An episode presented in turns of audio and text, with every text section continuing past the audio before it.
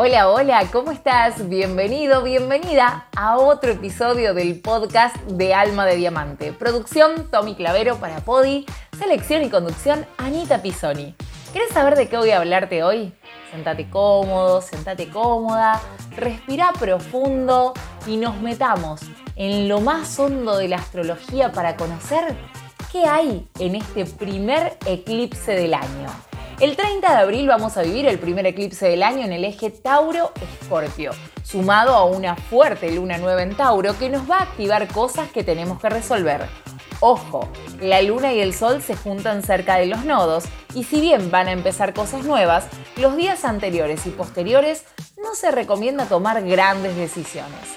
Lo mejor que podemos hacer por nosotros mismos es bajar el ritmo de vida para poder medir aquello que vamos a iniciar aunque Urano puede evitar que nos asentemos, trayendo cambios constantes, estrés y ansiedad. Así que es recomendable tener tu red de contención a mano y un plan B para poder conectar con vos sin presionarte. El gran desafío va a estar en ser proactivos en los cambios y mantenernos flexibles. Urano en Tauro, junto al eclipse, va a tener un efecto muy potente sobre nuestras estructuras. De acuerdo a cada ascendente es que esta energía va a impactar de manera distinta sobre cada uno de nosotros.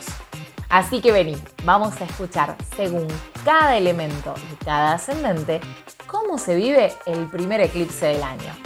En aquellos ascendentes de fuego, Aries, Leo y Sagitario, o en las personas a quienes el eclipse les atraviese por casa 2, casa 6 o casa 10 de la carta natal, la luna nueva con el eclipse les va a marcar un nuevo comienzo en lo laboral, la estructura del hogar, los hábitos y todo lo vinculado al dinero y la proyección en el ámbito profesional.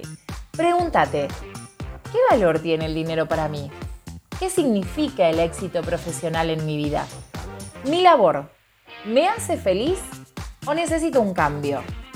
¿Mis hábitos son saludables para mí?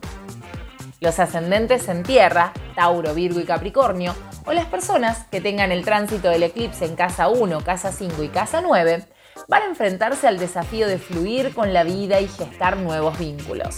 Tauro trae estabilidad en relaciones, comienzos vinculados al amor y es momento de confiar en la vida. Además va a beneficiar las áreas de procesos mentales, viajes cortos, comunicaciones. Pregúntate, ¿qué siento que está estancado en mi vida? ¿Cómo deseo que sean mis vínculos? ¿Qué cosas pienso tanto que no dejo fluir? ¿Por qué tengo miedo a dejar que las cosas se acomoden solas sin estar pendiente del control? Los ascendentes en aire, Géminis, Libra y Acuario, o quienes tengan el tránsito del eclipse en casa 4, 8 y 12, van a sentir que hay inicios en el área espiritual.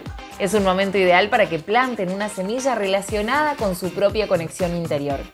También puede ser que estén con inicios referidos a la intimidad, querer intimar mucho más con el otro, valorar, ver y analizar temas conectados con los miedos y las deudas que tenemos con los demás, que no siempre son en dinero.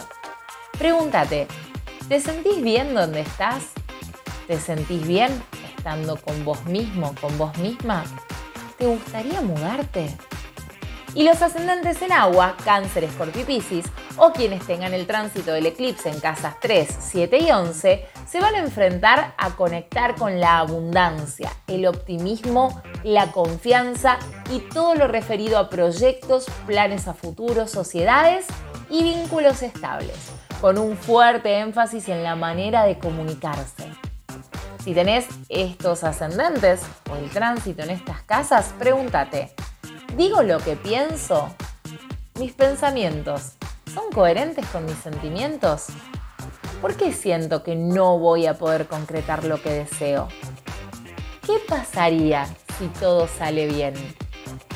Como la luna nueva va a estar en Tauro, también podemos intencionar y replantearnos todo lo referido a nuestra estabilidad económica, la constancia en lograr objetivos y nuestra calidad de vida. Pero ojo, el sol va a estar eclipsado. No hagas rituales porque la energía va a estar confusa y bastante decaída.